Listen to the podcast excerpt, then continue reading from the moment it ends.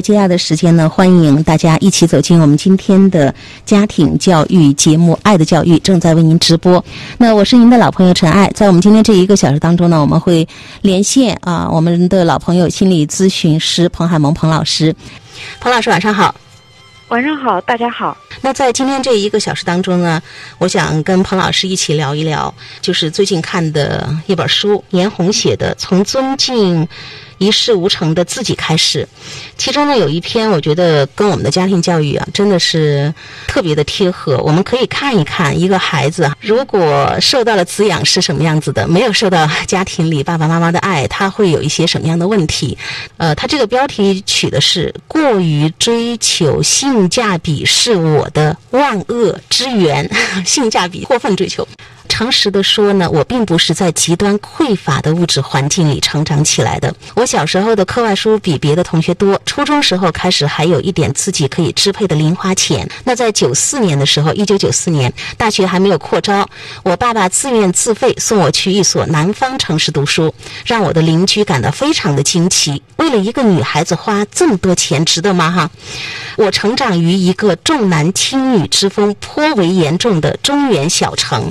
我家里的人算是好的了，力求给我比较好的资源。但是呢，对于一个中等人家的无知的孩童，爱攀比的、容易产生匮乏感的点，偏偏不是教育资源，而是在别人眼中那些细枝末节的小事儿。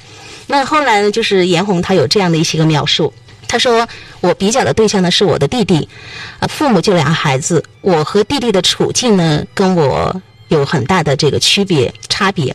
他说，大伯生了八个闺女，加上我，在我弟出生以前，家族当中已经有九个女孩。即使他们主观上想要一视同仁，但是客观上呢，不免还是有所倾斜的。弟弟在五岁的时候，大伯送了他一件价值不菲的真皮夹克。在他们家乡呢，有一种说法哈，叫有钱打扮十七八，没钱打扮屎娃娃。因为孩子长得快嘛，把钱花在孩子的穿着打扮上是不值得的。但是我大伯就是不管，他就是想表达他的宠溺。我弟弟十岁的时候，积攒下来的零花钱足够买一支气枪，他还是他们班上第一个拥有山地车的人。我记得我弟弟跟家里要这个山地车的情景，他倔强的昂着脸，妈妈默默地流泪。其实呢，我们家当时的经济状况不至于买不起一辆山地车，但是一向省吃俭用的妈，对花那么多钱买一辆山地车这样的一个事情呢，是缺乏想象力的。最后呢，爸爸打了圆场，拿出自己的私房钱给弟弟买了。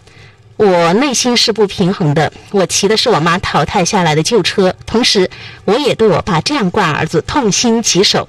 大家可能会有这样的一个感受吧，在我描述的这个场景当中，我是懂事儿的，知道心疼大人的，将来一定会是一个有出息的好孩子。我弟弟呢是恃宠而骄的，将来一定无法无天。但是命运非常的诡异，事实上。弟弟后来无论是个人的生活质量，不只是收入哈，还是对家庭做出的贡献，都比我要高。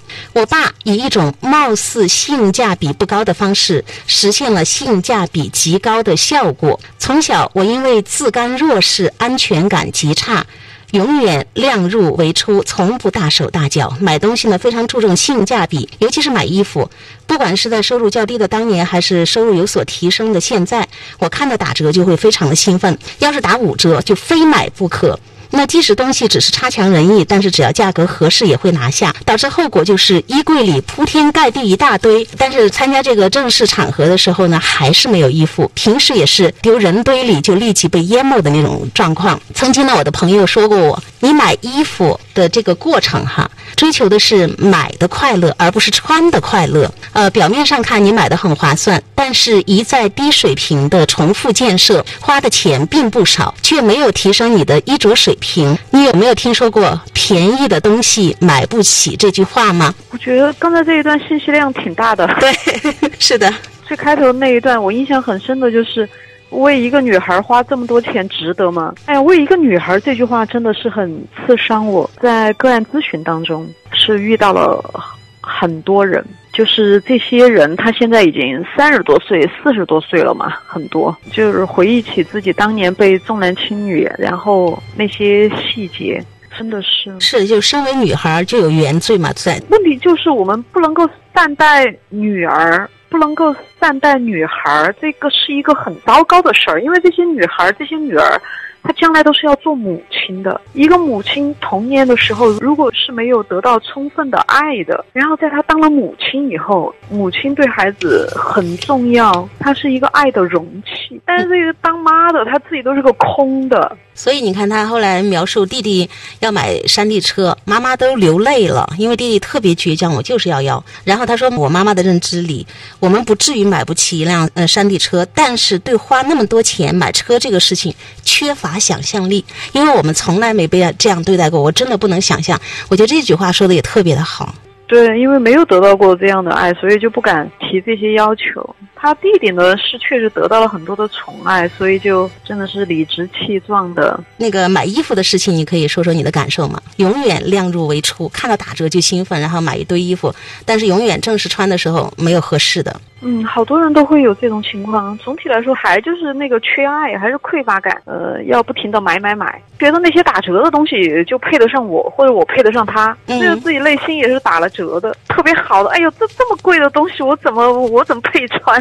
配不上。他朋友说的那句话，你认同吗？你是在追求买的快乐，而不是穿的快乐。然后说感觉很划算，但是花的钱并不少，也没有提升你的水平。便宜东西买不起，这是一句俗语哈。我觉得特别有。道理就是他小的时候，他不就是专门要用淘汰下来的那个车吗？所以他就是专门负责淘汰的，打五折的必须买。就是你刚才说的自我价值那种东西就很低，是吗？可能这个匮乏感就太深了。实际上，你现在看一到打折的时候，网上商场里面那都都在抢，很多时候打折回去的东西，然后又不用，就是这个不配感是一个比较大的问题。就是我不配，对，我不值得拥有更好的。那天有一个来访者，就是他说他想不想住在现在的房子里，因为人多嘛。他哥哥给他提供了一套房子，但是他不去住。我说哥哥，意思是你不能随便动，不能自己装修吗？他说随便，哥哥都说随便，但是他就是他不去，反正那个日子会更好一些。